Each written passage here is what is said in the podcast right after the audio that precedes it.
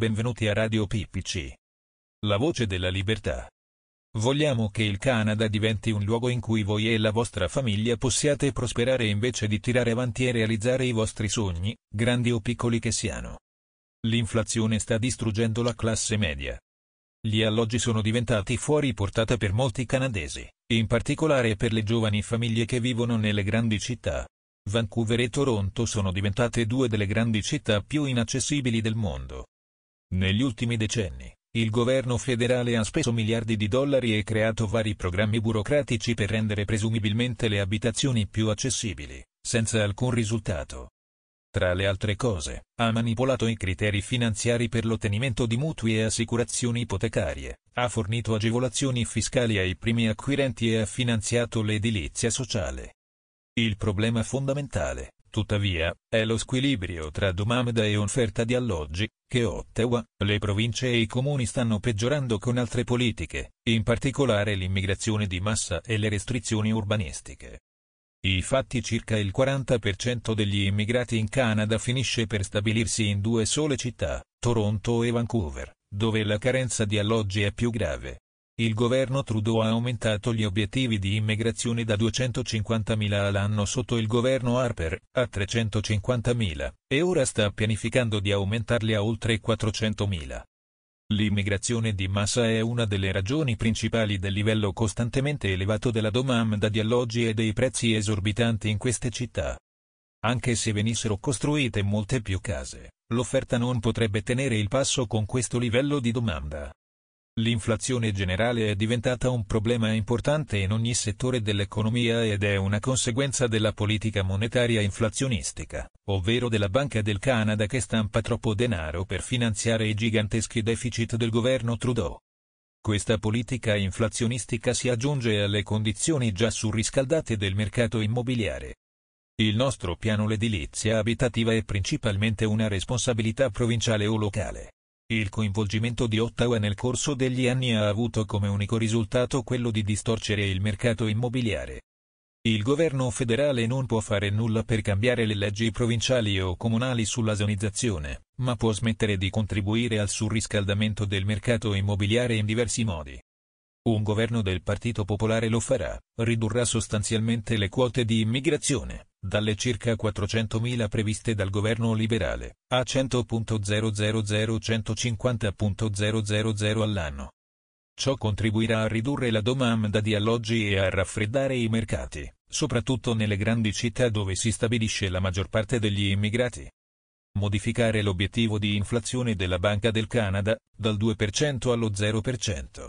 In questo modo si ridurrà l'inflazione in tutti i settori, compreso quello immobiliare. Smettere di finanziare l'edilizia popolare, che fa concorrenza sleale ai costruttori privati e che storicamente si è rivelata un disastro finanziario, sociale e urbanistico in tutte le città in cui si è diffusa. Non è compito del governo costruire e affittare appartamenti.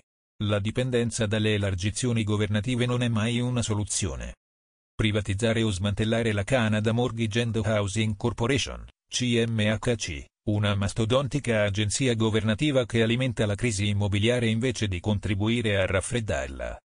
Non ha fatto altro che incoraggiare i canadesi a comprare case che non possono permettersi e ad accumulare enormi quantità di debito di cui il governo federale, e in ultima analisi i contribuenti canadesi, saranno responsabili collaborare con le province per frenare la speculazione e il riciclaggio di denaro da parte di acquirenti stranieri non residenti nei mercati fondiari e immobiliari del Canada. Sostenete questa causa? Siate parte del martello, non solo un altro chiodo. Il People's Party of Canada riunisce buonsenso, populismo, conservatorismo classico e libertarismo per creare soluzioni adatte alle sfide del XXI secolo. Le nostre convinzioni sono sintetizzate nei nostri quattro principi fondanti, libertà, responsabilità, equità e rispetto. Questi principi guidano e informano le politiche del Partito Popolare. Maxime Bernier, ex deputato conservatore e ministro di gabinetto nel governo di Stephen Harper, ha formato il PPC nel 2018 dopo essersi reso conto che il Partito Conservatore del Canada era troppo corrotto intellettualmente e moralmente per essere riformato avendo abbandonato da tempo i principi conservatori. La nostra missione è offrire ai canadesi una vera alternativa di principio ai partiti corrotti dell'establishment, che si affidano a schemi di ruffianeria e di compravendita di voti per favorire i loro interessi e quelli dei lobbisti, piuttosto che quelli del popolo. Immaginiamo un futuro luminoso in cui il governo metta i canadesi al primo posto, invece di cercare di compiacere altri paesi e organizzazioni globali dove i politici e i burocrati si tolgono di mezzo invece di cercare di controllare l'economia e ogni aspetto della vostra vita. Dove il nostro paese è unito nel perseguire obiettivi comuni invece di essere diviso da politiche identitarie. Vogliamo che il Canada sia un luogo in cui voi e la vostra famiglia possiate prosperare, invece di limitarvi a tirare avanti e realizzare i vostri sogni, grandi o piccoli che siano. Vi invitiamo a consultare la nostra piattaforma e a diventare membri. Unisciti a noi e insieme possiamo fare del Canada un paese più libero e prospero che siamo orgogliosi di chiamare casa. Agire per il PPC L'adesione al PPC vi conferisce alcuni diritti, tra cui, votare per il Consiglio di amministrazione dell'EDA all'Assemblea Generale dell'EDA, votare per il candidato dell'EDA a rappresentare il partito nella vostra circoscrizione alle prossime elezioni federali, candidarsi come membro del Consiglio di amministrazione dell'EDA della vostra circoscrizione, candidarsi come candidato dell'EDA a rappresentare il partito alle prossime elezioni federali. Vuoi iscriverti o rinnovare? Vai al nostro sito web, peoplespartyofcanada.ca i pagamenti dei soci non sono deducibili dalle tasse. Volete acquistare un'iscrizione offline? Stampate il modulo che trovate sul sito web e inviatelo all'indirizzo sottostante. L'assegno deve essere intestato al People's Party of Canada. Un Nicholas Street Suite 700 Ottawa, on K1N7B7 Grazie per aver ascoltato Radio PPC, torneremo. Perché vogliamo che ogni canadese abbia l'opportunità di sperimentare l'appagamento, l'empowerment e la libertà che derivano da libertà più elevate.